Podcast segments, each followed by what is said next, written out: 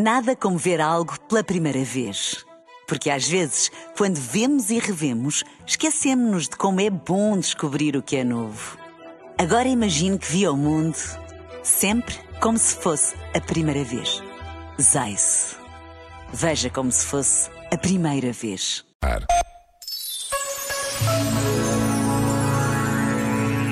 A diferença entre ideal e idealismo o idealismo sabe onde quer chegar, mas fica tão focado e determinado que não está para perder tempo em conversas com a realidade.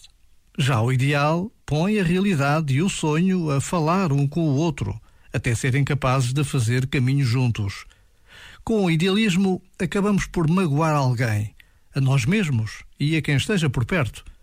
Com o ideal, aceitamos o ponto de partida consertamos talentos e esforços, apontamos uma direção e seguimos juntos para uma realidade cada vez melhor.